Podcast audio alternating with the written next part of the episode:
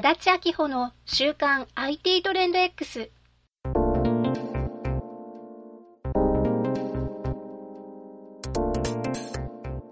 この番組では IT が世の中にどんな変化をもたらそうとしているのか、ビジネスがどのように変化していくのか、そんな話題をお伝えしています。IT を活用して一歩先行くビジネスを目指す人なら経営のヒントがつかめるでしょう。足立明穂の週刊 IT トレンド X。さて、今週はどんな話題でしょうか？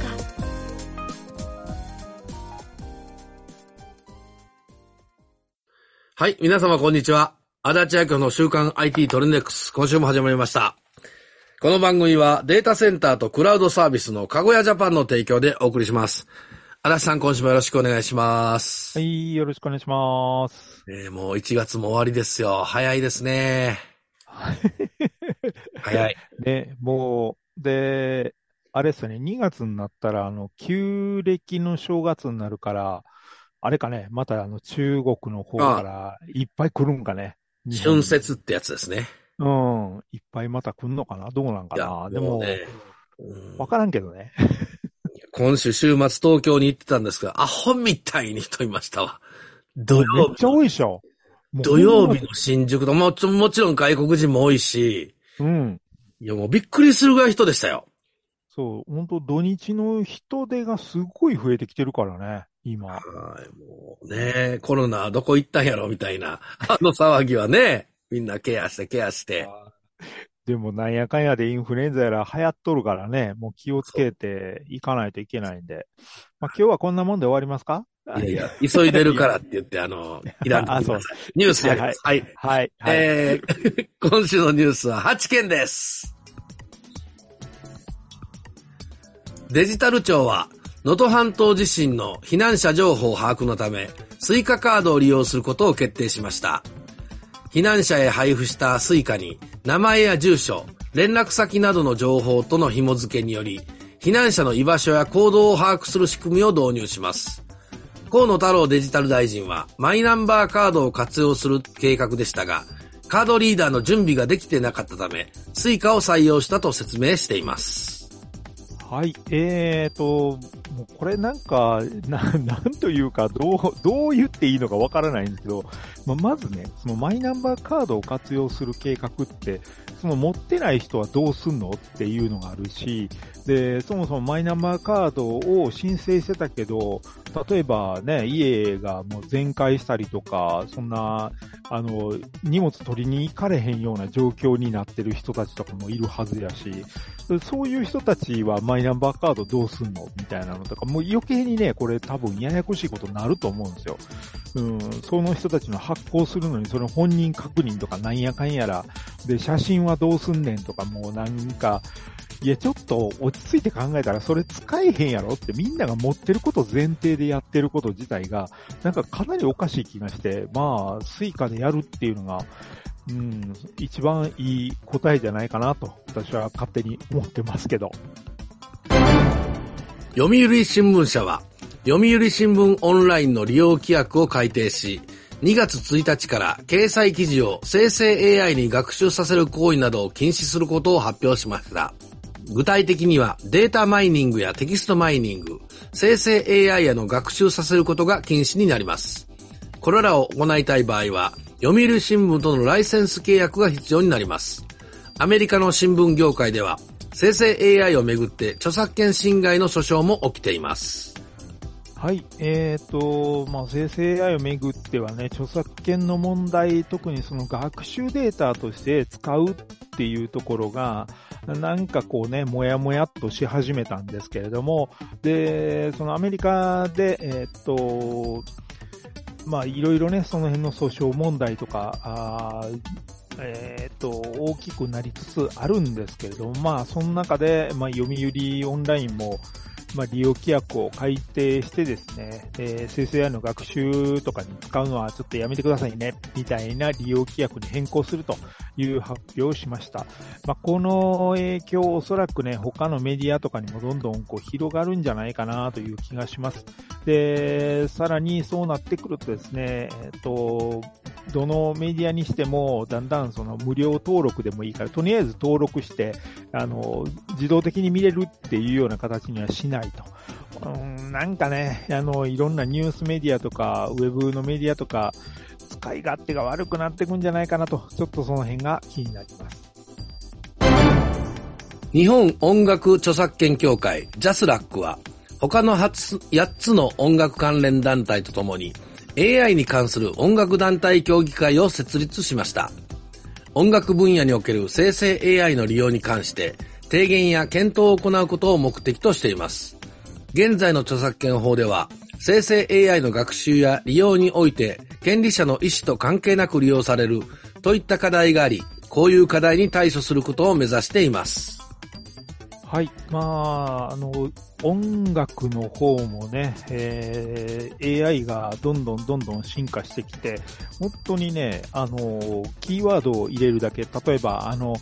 楽しい曲とか、えっ、ー、と、もう本当その、ポップスの、ポップスで流行ってるような曲みたいな、そんな言い方だけでも、勝手に歌詞作ってくれたり、えー、音楽作ってくれて、しかも、音声合成で歌ってしまうというところまでできるようになってきてるので、もうね、なんか、こう、こうなってくると、本当その音楽を作曲、作詞、あるいは演奏してる人たちにとっては、いや、ちょっと待ってくださいよっていうことになり始めてはいますよね。そ、そこはそれで本当によくわかるんですけども、うん、ただまあ一方でね、あまりそれをまたガチガチにやってしまうと、うんと、さっきのあの、テキスト、ね、あの、読売新聞のサイトの話はないですけども、うん、学習データが提供できない状況になっていくと AI が使えなくなっていってしまうっていうこともあるので、この辺のね、さじ加減どういう風にしていくか、あの、権利を守りつつでもみんなが使いやすくする、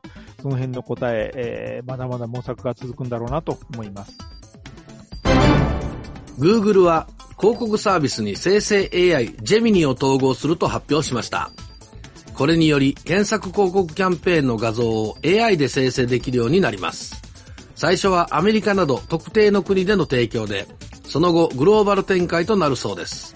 なお、生成された画像には透かしマークが入り、AI による生成であることの判別が可能になるそうです。はい、えっ、ー、と、もう Google のね、えー、広告サービスにまでもう AI が搭載されて、で、えー、その広告に出してくる画像ですね。そういったものも生成 AI が作ってくれるような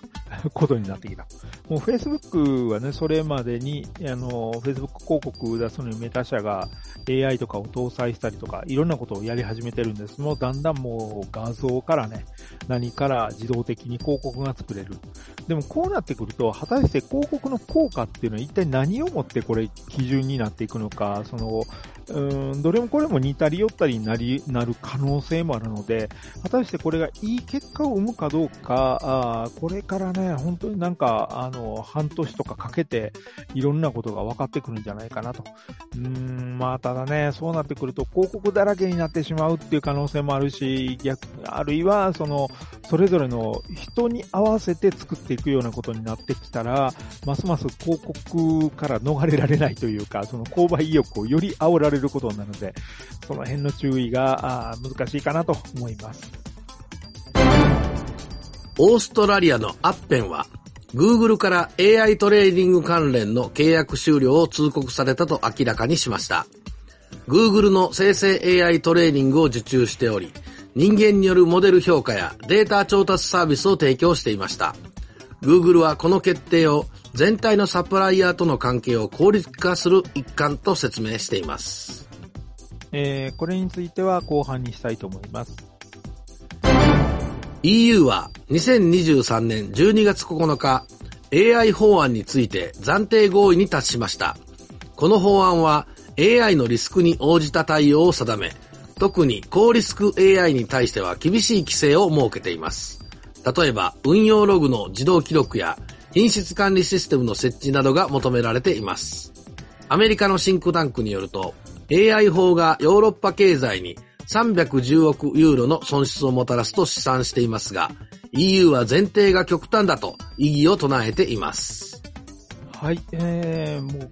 EU はね、何かとそのプライバシーだとか、あ個人情報とかの扱いに非常に厳しいところではあるので、えー、まあ、それに対してこの AI 法案というのができてですね、まあ、ここでの高リスク AI っていうのがなかなか分かりにくいところではあるんですけども、そういうその、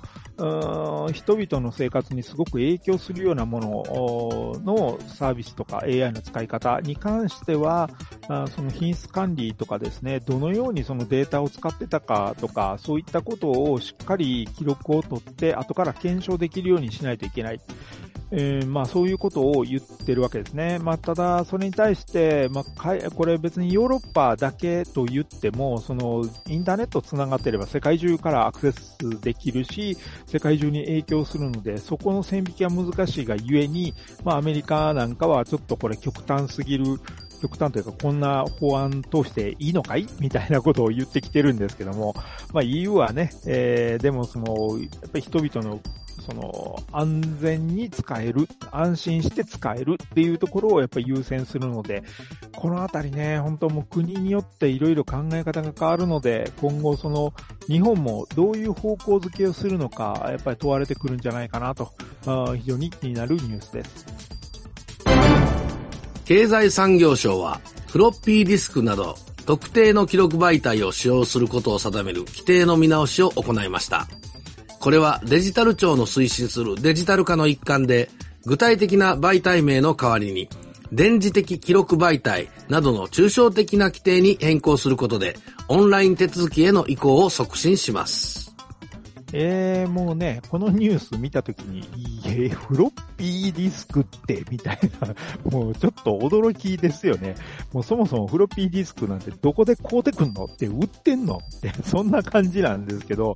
まあ、そのね、これ、まあ、その媒体、いろいろこう、記録媒体っていうのが後から次々こう出てきて変わっていったので、それに対してね、その、まあ、法案というか、その、いろんな規約とか、そういったものが官庁関係が追いついてなかったあということもあり、またそれを変えるのに、いちいちね、いろんなところにお伺いを立てたり、許可をもらったり、いろんなことをしなくちゃいけなかったので、その個別の名称を書いてたっていうのが非常にまずかったっていうことではあるんですね。で、まあ、その辺をようやく今になって見直してると。まあ、そういう意味ではね、デジタル庁が、まあ、頑張った、頑張ったのかな わかんないですけど、まあ、その辺をね、こう、ちょこちょこでもこういうなん手直ししていかないと、本当にそのいつまでも、あの、いろんなもの引きずってしまうので、えー、こういうね、見直し、本当やっていかないといけないし、まあ、企業でもね、そういったところ残ってたりすることもあるので、ぜひ、あのー、これは自分のところもね、いろんな古いことをやってないのか、あそういうルールを作ってないのか、見直した方がいいかなと思います。国民生活センターは、暗号資産に関する詐欺的な投資話について注意を呼びかけています。特に20代の若者たちから SNS で知り合った人から暗号資産の投資を勧められたが出金できない。確実に儲かると言われたが実際は儲からなかった。といった相談が多く寄せられているそうで、見知らぬ人からの投資は特に警戒するように注意をしています。はい。えーとですね、まあ、これ、国の方もいろんな投資、えー、まあ、ニーサとかね、イデコとかね、ああいうのをどんどん、こう、えー、普及させようというか、みんなに認知してもらうために広げてて、で、若い人からやった方がいいよ、若いうちからやって、えー、ずっとやってるといいよ、みたいなことを言ってるので、まあ、若い人たちが、あその投資とかにね、すごく関心が高くなってるのは事実ですよね。で、そういうところにこう、関心が高いがゆえに、その、ややこしい奴らもやっぱたかってくるわけですよね。で、特にその大学生とか、あの、まだ社会人になって1年目、2年目みたいな人たちは、その、投資とかっていうものがよくわかってなかったったり、まあ、そのね、お金の扱い方、ファイナンスの基本的な知識とか、そういうものが、こう、よくわからないがゆえに、そこにつけ込んで、あの、いろいろ言ってくる人たちがいるので、本当ね、これは注意しないといけないし、まあ、これを聞いてる、この番組聞いてる方々は大丈夫かと思うんですけども、ぜひね、その、他の人たちにも、そういうものが増えてるっていうこと、あの、本当にその、儲かる話をね、そんな赤の他人が教えてくれるわけがないので、もうそこんとかね、本当に、あの、よく考えて、えー、やっていただきたいなと思います。以上、今週のニュース8件を紹介させていただきました。後半に続きます。えっと、かごやさんが、はい。えービジネスチャットのサービスを始められたそうなんですね。ああ、はい、かごはい。やチャットってやつ。うん。そもそもビジネスチャットって何なんですかね？ああ、そうですね。あの、最近、やっぱり、あの、いろんなテレワークとか、あとリモートオフィスとか、そういう、はいあの、離れて仕事する機会がどんどん増えてきてますよね。そうですね、うんはい。で、それで、そのメールだと、やっぱりメール見てるかどうかようわからんし、そのリアルタイムにすぐに届くかどうかって微妙だったりするじゃないですか。はい。うんで、また、あの、かといって、じゃあその都度その都度なんか、あの、ああいうズームとかであんな繋ぐほどでもないし、みたいなのもあったりするじゃないですか。はいはいはい普通はね。うん、ちょこっとこう知らせときたいとか、ええあの、今大丈夫ってまず聞いてみるとかっていうのがあるじゃないですか。はいで、。そういう時に、その社内の人たちで、こう、やり取りする、まあ、チャットの、あの、グループとか、で、また、プロジェクトごととか、部署ごとにこう、作ったりとかするんで、そういうのにね、どんどん今、あの、ビジネスチャットが使われてるようになってきてる。あこんな感じですねネットワークとかうん、うん、うんス。ラックとか、そうそう、チームスとかね。うん。あーチームスとかね、ああいうイメージですかね。そうです、そうです。ああいうなのが、やっぱりもう企業内でどんどんこう広がってきてるっていう、はいまあ、そういうところになって、まあ、かごやさんもそこのサービスとして、あの、新しくかごやチャットっていうのを始められたということなんですけど、はいはいで、これのね、面白いところが、ええ。あの、月額が固定なんですよ。7700円で、あの、ユーザー数が増えたり減ったりしても、あの、毎月7700円の固定で、あの、OK っていうのが、すごく、あのユニークなサービスになってるなと思って、はいはいはい。で、大体その、こういうなんやってるところって、あの、ビジネスで契約は最初するんだけど、例えば、最初10アカウント含まれてますとか、20アカウント含まれてて、それ以降1アカウントに月々、例えば300円とか、なんかそういう感じでなってるのが多いんですね。うん。はいで、人を増やせばお金かかる。そうそうそうそう。で、そうすると、あの、人が増えたり減ったりするたんびに、あの、契約したり解約したりとか、そんなんやらなあかんし、あの、その、年間でどれぐらいの予算かけりゃええねやろっていうのが、ざっくりがこう、ようわからんかったりするケースがやっぱり出てきたりとかね。なるほど、はい。そういうことがあるんですけど、かぐやさんの場合は、えっ、とですね、今、ホームページを見ると、月額税込みで7700円っていうので固定でこう来るんで、おで、そうすると、あの、別に、例えば、そのプロジェクトの時だけ、あの、外注の人も一緒に入れて、ここで、あの、いろいろ情報交換しようねとかいうのをこう立ち上げたりとか、うん。はいはいで、またそれが終わったから、つって、それ、あの、解除したりとかするのもすごくやりやすいし、で、契約しねなくていいというそうそうそう。ことですね。うん、料金が同じでいけるから、やっぱはいりそういうところがね、やっぱり、あの、企業の中でこう使っていくには便利じゃないかなと思います。なるほど。わかりました。ぜひ興味のある方はですね、かごやさんのホームページから、えーかごやチャットというところで調べられると思いますので、ぜひそちらの方からお調べいただければなと思います。え今日は Google の AI に関するニュースが2件ありまして、はいはい。まあ、1個は広告サービスに生成 AI がどうのこうのっていうまあ話なんですけど、まあ、うんメインの方で、アッペンという会社が、えー Google からそのトレーニングの契約終了通告されたと。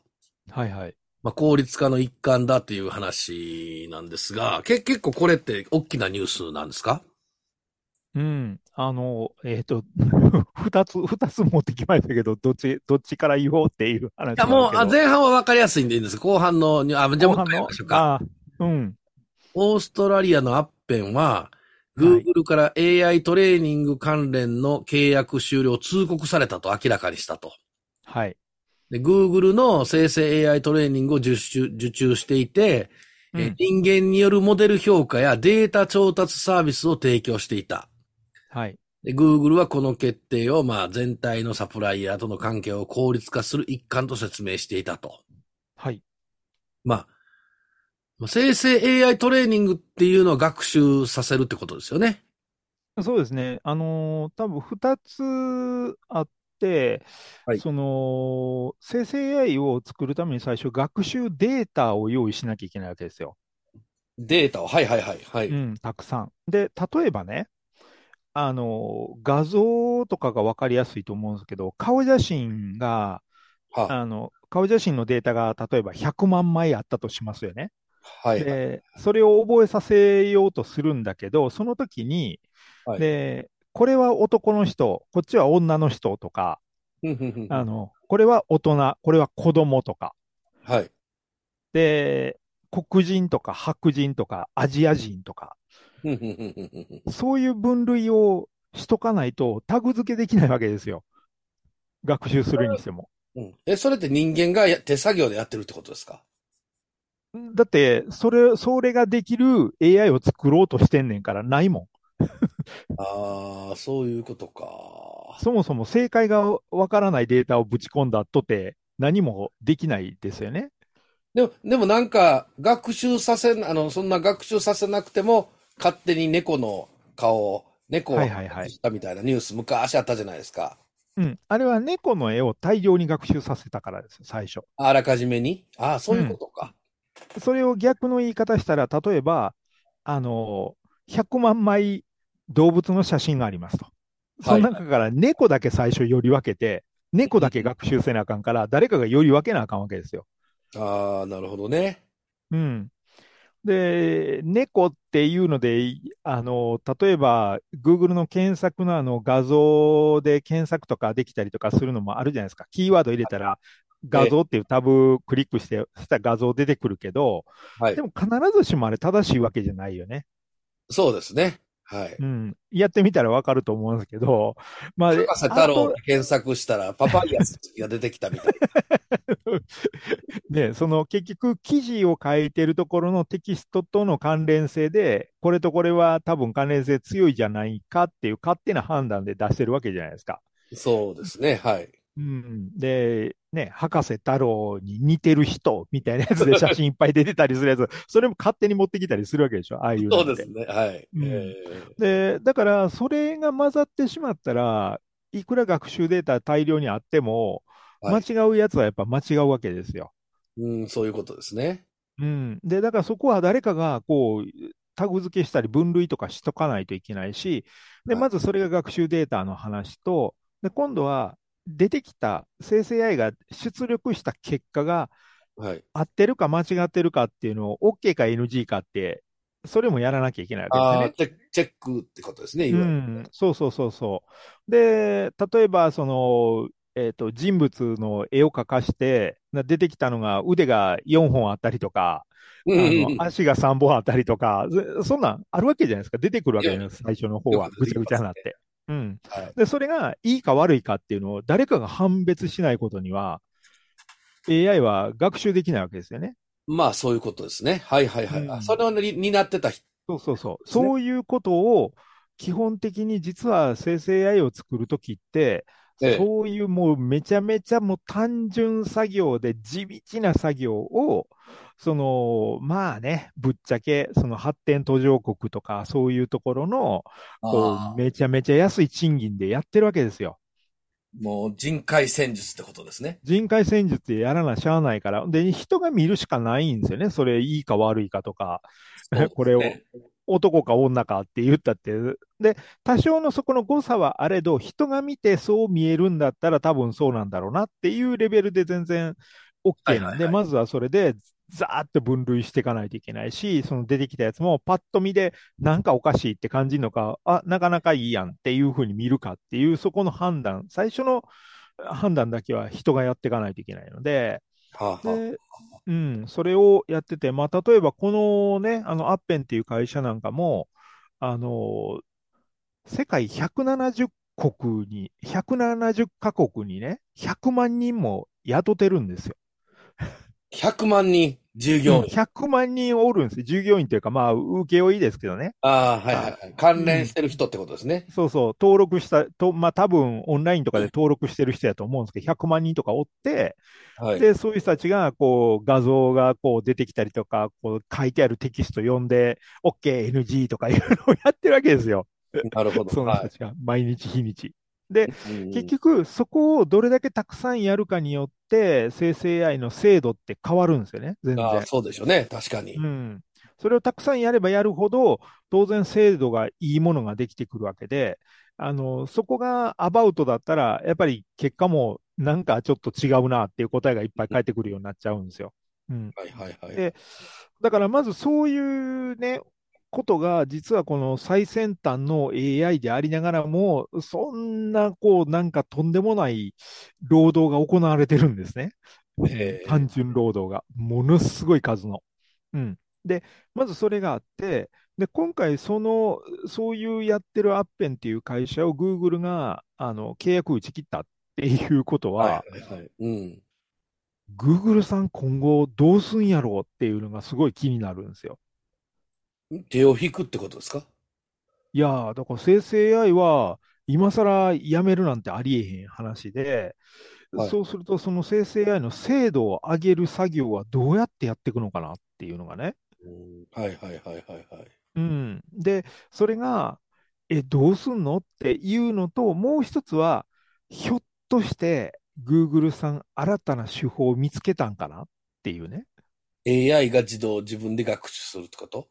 うん、AI が学習するか、なんか、それに頼らない別の方法で、なんか学習できる方法みたいなのが、なんかロジックを見つけたんかな？っていう気もするしね。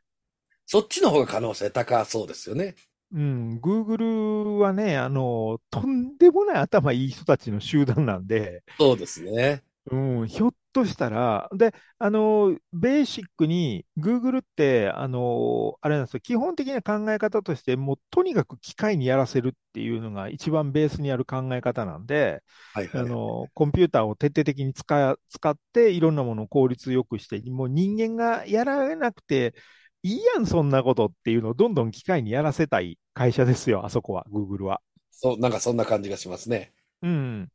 だから、あの検索エンジンみたいなものの発想って基本的にそうですよね。人がいちいち調べなくていいやんって、もうそんなのコンピューターが調べてきてくれたら楽やんっていう、そんな感じじゃないですか。いろんなことが。で、だから、ひょっとしたら、その Google は、その人手をかけなくても精度が良くなるなんか手法を見つけたのかもしれないし、あるいは、もう、ちょっとあんまり人でいっぱいかけててもどうなんやろうって思い始めたのかもしれないし、うん。ちょっとね、この結果が、おそらく半年後とかに出てくると思うんですよ。1年後とかに。はいはいはいはいはい。うん。今、その Google がね、ジェミニっていうのを出してきて、いろいろやってますけど、あれがひょっとしたらそこの学習させる過程で全然違う方向で何か見出したのかもしれないし、わかんないですけど、だからそこら辺によってはね、あのここでまた新たなフェーズにその生成 AI がぐんってこう切り替わってくる可能性があって、はい。うーん、そうなると、本当また今まででもとんでもなく進化の度合いが早いのに、はいその人でかけなくてもいいってなった瞬間にとんでもなく早くなるからね。当たり前やけど。ね。うん、その、例えば、ね、こう人が、まあこういうアッペンみたいな会社にデータの分類とかなんやかんやって任せたの、任せてたのが、たとえ10%でも軽減されるってなった瞬間にもう全然違うからね全。進化する速度。そりゃそうですね。うん。1割速くなるって、それが、あのね、福利で効いてくるからね。うん。莫大な、その、コスト削減になりますもんね。うん、コスト削減になるし、で、あの、コンピューター分回せばどんどん良くなるっていうことになってくるわけじゃないですか、その10%分は。う。うんん。で、コンピューター分回せばいいっていうことは、休みなく回せるから、はい。なんか、凄まじい進化になる可能性もあって、ちょっとね、このニュースが、どっちなんやろって、本当 Google はひょっとしたらそういうものを必要としない部分をなんか見つけてきたのか、それとも、こう、いやー、ちょっと、しんどいなって思い始めたのか、どっちなんやろっていうのが、すっごいこれは気になっていて、この、あの半年後とか、あるいは1年後ぐらいかもしれないですけど、ひょっとしたらそこにこのニュースのお意味がようやくわかるのかもしれません。はい。足立さん、今週もありがとうございました。はい、ありがとうございます。何か告知があるそうで。はい。早はい速ですが。あの、いいよいよというか、あ のね、いよいよ。はい。いえーっと、チャット GPT の、あの、はいオンラインサロンみたいなのをちょっと始めようとしておりまして、ほうほうほうほう。あ、AI、AI じゃなくてチャット GPT ですね。はい。チャット GPT にも限定して、で、まあ、最初ね、今、あの、えっ、と、まあ、チャット GPT 未来ビジネス実践サロンっていう、なんかすごい名前つけてるんですけど、うん。ではい。それで、まずは、あの、無料講座の方を、あの、まあ、これは短いんですけど、その、チャット GPT まだ使ったことないとかいう人たちに向けて、はいえーまあ、まずはもう無料じゃなくて、有料版使わないとこんだけ差あるよ、みたいなところをちゃんと説明しといて、で、はいはいはい。まあ、そっかり先は、あの、今 GPTS っていう自分でカスタマイズできる、チャット GPT カスタマイズできるよう自に分で自分の AI を作れるってやつですね。そうそうそうそう。で、それをさらに、えーストアがもう今あるんで、そこに登録すると、まあ、まだね、あの、お金の動きはこれからいろいろ検討するらしいんですけど、その、たくさん使われてるやつには、何らかの報酬が入るような仕掛けにしようとしてるんですよね。なるほどなるほど。はいはいはいはいはい。で、なので、そこら辺も意識したやつはちょっと有料で、そのサロンの中で、うんえーこんな風にやればできるよとか、こういうとこが狙い目よ、みたいな話をね、ちょっとしていこうかななるほ思ってど。ますんで、えーまあ、まずはね、この無料講座の方とかからでも登録をしていただければどんなことを喋ってるかとか。なるほど。ど。うん、わかるようになって、結構、結構ね、他では言ってないことを、ここでは言おうかなと思ってますんで。今ちょっと見せてもらってるんですけど、これ、登録無料ですよね。ああの、無料の方の講座、うん、と、もう一つあの、有料になるんですけど、うん、はいまずは、その無料のやつは、多分ね、動画3、うん、3本分ぐらいで、その、さっき言ったチャット GPT まだ使ってないとか、あうん、有料版とかがよくわからないっていう質問やっぱ多いんですよ。その無料版と有料版って何が違うのっていう質問がやっぱ多くて。ー、えー、ね、だからそこら辺がわかるようにして、だから有料版も使ってないとダメよっていう話ではあるんですけど、なるほど。うんはい。そうそんなのを説明してますんで、まずはそこから行ってみていただければなと。またあの、えー URL とは案内しますんで、よろしくおそうですね。願いします。ぜひぜひ皆さん、はい、あの、AI に興味のある人は、まあ、チャット GPT がまあ言うたら今の主流ですもん。音流というか。はい。ぜひぜひ。まずこれ使えないと、もう全然ね、話にならないんで、今は本当に。そうですね。はい。ぜひ一回ね、あの、無料ですから、ご登録いただければと思います。はい。そんな感じでしょうか、足立さん。はい。ありがとうございます。この後スケジュール入ってるようなでも忙しい方なんで、すいません。ちょっとドタバタです。駆け足で、はい。来ましたけど、これにて進行した。足立さんありがとうございました。はい、ありがとうございます。はい、えー、というわけで皆様、えー今週も最後まで聞いていただきましてありがとうございました。えー、来週もまたぜひ聞いてください。それでは良い一週間を。